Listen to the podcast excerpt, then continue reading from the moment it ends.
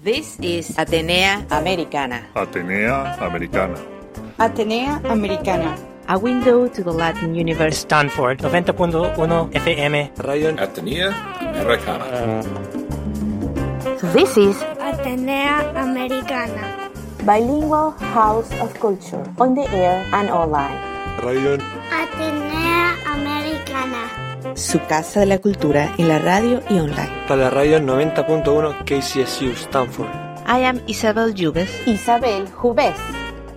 Bienvenidos. Atenea Americana. Welcome. Bienvenidos. From Stanford to the world.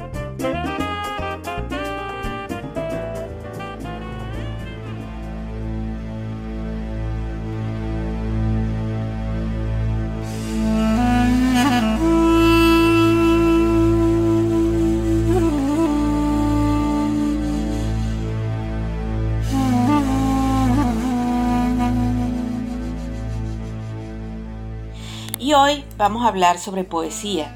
Y para eso vamos a hablar con la revista vuelapalabra.com. Es una revista online dirigida y fundada por Marisol Bojorques Godoy, originalmente de Santa María en Colombia. Ella es poeta, pintora y traductora literaria y sus estudios originales son de ingeniería industrial, pero ella ha estado escribiendo por muchos años. De hecho, ha publicado los poemarios La soledad de los espejos en el 2016, Efecto Farlata Efecto Mariposa en el 2017, Antipartículas en el 2019 y en coautoría con Gianni Darcosa y La forma del vuoto o La forma del vacío en el 2019.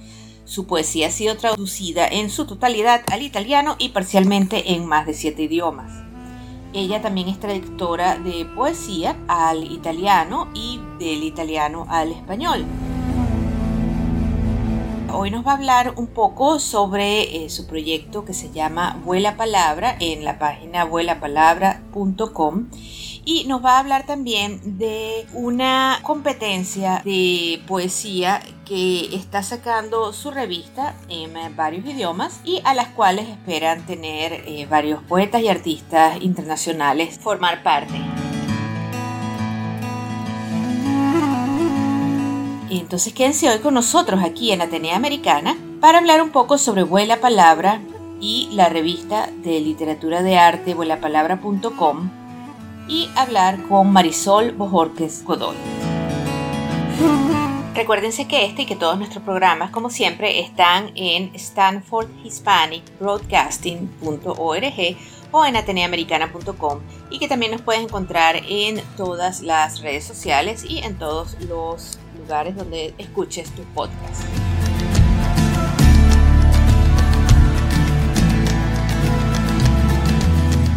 Bueno, y aquí estamos eh, otra vez desde Atenea Americana y hoy estamos grabando el show en lugar de grabarlo desde Stanford, que todavía están en cuarentena, estamos grabando desde San Francisco y estamos aquí en la estación de radio de eh, Multicultural Radio y nuestro invitado hoy que nos está haciendo de host, bueno, nosotros somos la invitada de él, es Marcos Salazar, quien ha sido eh, muy amable y nos ha recibido aquí. Gracias por recibirnos, Marcos, hoy.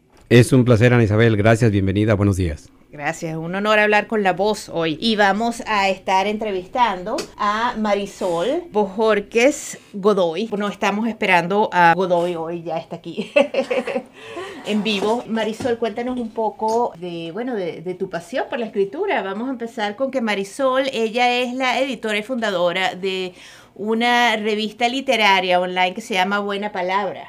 Cuéntanos un poco primero de tu pasión por la escritura. Yo sé que tú empezaste en realidad como ingeniero, bueno, tú entrenaste como ingeniero y después de ahí ahora estás, volviste a tus raíces de amor al arte en general.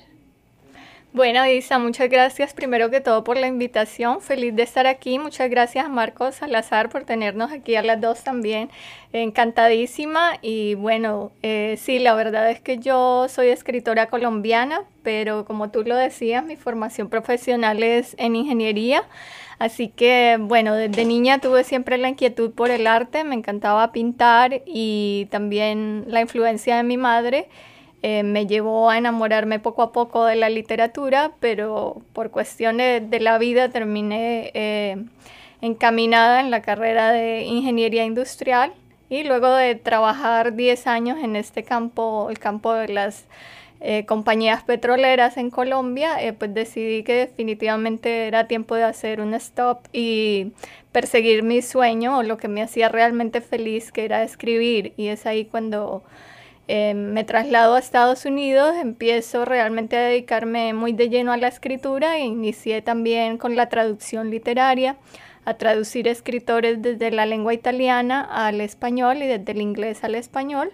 Y bueno, realmente eh, me anima mucho contarles aquí acerca de mi proyecto Vuela Palabra, que es una revista digital eh, que nace justo el año pasado durante pues, la parte más crítica de la pandemia, donde todos nos hallábamos eh, un poco desolados, por decirlo así, y el encierro me hizo pensar que si no podía escribir en ese momento, pues sería lindo hacer algo por los demás escritores también. Me animaba mucho la idea de impulsar eh, la poesía en lengua italiana en el mundo, ya que no se escribe, eh, no se traduce mucho y por tanto no llega a todas las esferas, donde mm, recuerdo que de niña pues conocí solamente a los grandes como Dante, Petrarca, Leopardi, em, pero no, em, no se conocen muchos escritores de las nuevas generaciones que son voces muy interesantes y que a mí me animaba realmente eh, iniciar esa labor de difusión y ahora puedo decir que estoy feliz de hacerlo a través de mi revista. Sí, como no, bueno, mi, mi, escritor favorito también es italiano, es Humberto Eco. Maravilloso. Eh, sí, es verdad, como tú me decías antes, que no son tan conocidos como las otras lenguas, no se tienden a traducir tanto los escritos italianos a, otra, a otras lenguas. Sin embargo, tú tienes libros que tú has escrito que se han traducido en italiano. Sí, así es, Isa. Eh, la verdad es que yo, a pesar de que inicié a escribir poesía más o menos a la edad de 19 años, em, me tardé mucho en publicar el primer libro porque, bueno, por un lado estaba trabajando en un ambiente que era muy lejos de la literatura, como es el ambiente eh, de la ingeniería, ¿no? Eh, pero cuando se publicó mi primer libro en el 2016, eh, posterior a ello empecé a participar en festivales internacionales de poesía, eh, uno de los más grandes que lo tenemos justo en Colombia, que es el Festival Internacional de Poesía de Medellín. De allí, pues sí que los escritores que participan allí empiezan a tener visualización en otros continentes y em, en el 2017 me invitaron a Italia, justo la ciudad donde nació el pintor Rafael, que es Urbino, eh, una ciudad que yo amo porque de niña siempre soñaba con conocer la ciudad donde había nacido Rafael. Me animaba mucho esto, entonces me invitaron allí a una universidad bellísima a dar una conferencia sobre poesía y hablar de mi primer libro. Eh, allí había un editor invitado y este editor pues le gustó mucho mi poesía y publicó mi segundo libro que se llama Efecto Mariposa. Eh, y este libro pues está en versión bilingüe. Posteriormente en el 2019 salió mi más reciente obra que es las, eh, eh, La forma del vacío y también fue publicado en Italia en versión bilingüe. Gracias por escuchar Atenea Americana, su casa de la cultura en la radio y online. En este show bilingüe te traigo cada semana en una hora en español y en una hora en inglés una ventana al mundo cultural hispano.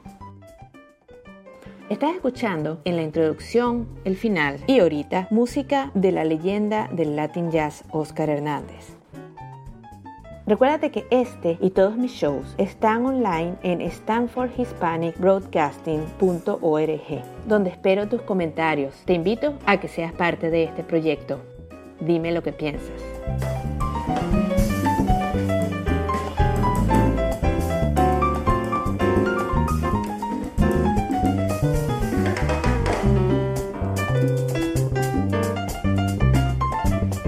Y cuéntame un poco de tu revista literaria y de tus colaboradores.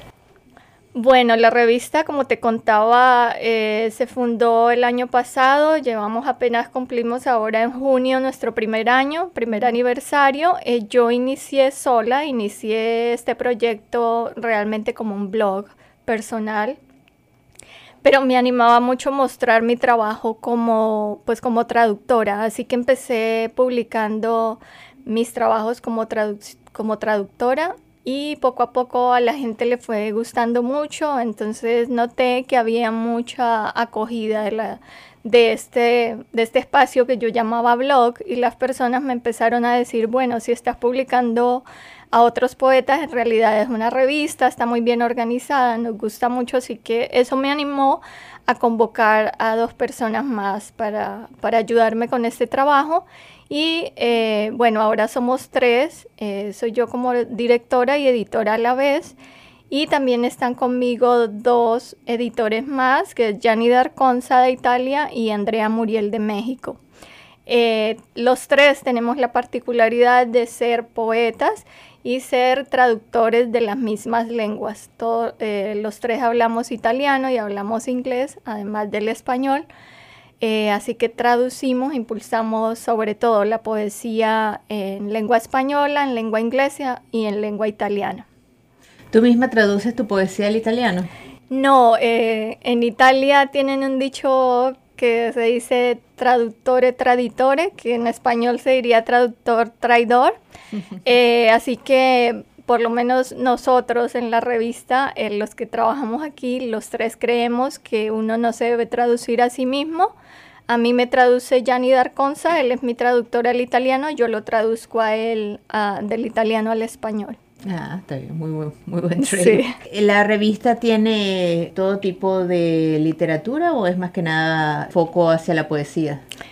Eh, la revista nació em, para tener un enfoque en, pues, tanto en la poesía como en la narrativa y también dar visualización a otro tipo de artistas como pintores, escultores, eh, pero eh, digamos que como es tanto el trabajo que hay que hacer y la, nosotros somos poetas y nos movemos más en el ámbito de la poesía, eh, pues sí que hasta el momento en este primer año se le ha dado mucho más impulso a la parte de la poesía. Tenemos un poco em, en espera alimentar las otras secciones y que hemos publicado ensayo narrativo eh, y algunas entrevistas con pintores o otro tipo de artistas, pero eh, pensamos pues poco a poco ir mm, digamos, aumentando la difusión en otros géneros, pero siempre nuestro fuerte y nuestro principal objetivo va a ser la difusión de la poesía y bueno, eh, creo que somos una de las pocas revistas que en realidad eh, su fuerte es impulsar la traducción literaria. No es el más común de las artes, de las letras, la poesía, no todo el mundo le entra tan fácilmente. Exacto, sí, siempre la poesía es como uno de los, bueno, géneros, la mayoría de gente dice un género literario, para mí no es ni siquiera un género literario, eh, porque la poesía eh, abarca todas las demás artes, ¿sí? La poesía es tan universal que no se puede encajar como un género literario pero a la vez este, hay muy pocos adeptos a la poesía, ya sea porque algunos dicen la poesía es muy complicada, hay que entenderla, o tienen esa misconcepción de que hay que entender la poesía, pero nosotros siempre promulgamos que la poesía estaba ahí para, para disfrutarla, como se disfruta de observar una obra de arte o de escuchar una pieza musical sin que necesariamente tengamos que comprenderla en su totalidad. Sentirla o vivirla. Sí, exacto. Mira, y tenías, me estabas comentando que tienes como una especie de competencia ahora, que estás llamando a muchos autores a entrar, a ser parte de. Sí, justo para celebrar nuestro primer aniversario decidimos de lanzar una convocatoria internacional y nuestro deseo pues era, eh, primero que todo, no llamar la competencia, porque como filosofía de la revista no estamos de acuerdo con los concursos literarios como una competencia donde se elija un ganador y se dejen a los demás como si su obra no fuera valiosa. En realidad sabemos que el hecho de los concursos, la decisión es totalmente subjetiva, así que simplemente hemos dicho que elegiremos a tres ganadores, entre comillas. Em, y que no serán las mejores obras, sino que simplemente bajo el criterio y los lineamientos de Vuela Palabra serán seleccionados por nosotros los evaluadores. Y este, bueno, eh, nuestro deseo era donar precisamente la traducción por primera vez de parte de nosotros a esas personas que despierten nuestro interés como editores. Eh, así que lanzamos la convocatoria tanto para los escritores eh, de lengua inglesa, de lengua española y de lengua italiana. Y ya empezaron a tener eh, submisiones de gente que les Sí, hasta el momento, eh, por fortuna, en lengua española, como también la convocatoria se extendió a la página de escritores.org, que tiene mucha difusión, han llegado bastantes eh, aplicaciones en lengua española, pero no han llegado muchas en lengua italiana, en lengua inglesa, porque, claro, al ser nosotros una revista en lengua española, básicamente, eh, pues no hay como mucha manera de que se den cuenta de esta convocatoria. Pero esperamos que, de algún modo alcancen a llegar. Eh, la convocatoria cierra el 30 de julio. Y me dijiste que habías traído eh, un pedazo de tu obra para compartir con nosotros y lo escuchas. sí, puedo leer un poema. este poema hace parte de la segunda colección de poesía que es Efecto Mariposa, que fue publicada en versión bilingüe en Italia. Y es un poema que escribí con mis recuerdos o mi experiencia de la guerra en Colombia. El poema que no quiso ser escrito. Fui testigo de la guerra antes de mi nacimiento. Yo era un trozo de carne que intentaba latir en un vientre acechado por la angustia. Resistimos el hambre de los violentos. La lluvia borró el silencio que dejaron las balas. Lavamos nuestras pesadillas en los ríos teñidos de sangre y mordimos la oscuridad hecha ceniza para enfrentar el miedo a un nuevo amanecer con la muerte esperando. Vimos madres llorar a sus hijos y esposas que eclipsaron el día con el luto en sus ropas. Nos aferramos cada noche a la protección de unos dioses que aún no muestran su rostro y ocultamos los sueños bajo el dintel de la puerta. Nuestra herradura de la buena suerte fue la bendecida víctima de una bala perdida para que yo pudiera creer en los augurios. Yo vi la guerra antes de mi nacimiento, conocí el llanto de mi madre y el estrépito en el corazón de mi padre antes que los cantos de cuna. Vi el naranjo agrio llorar sus naranjas podridas y servir de refugio a quienes bajo sus ramas intentaron borrar el infierno de la memoria.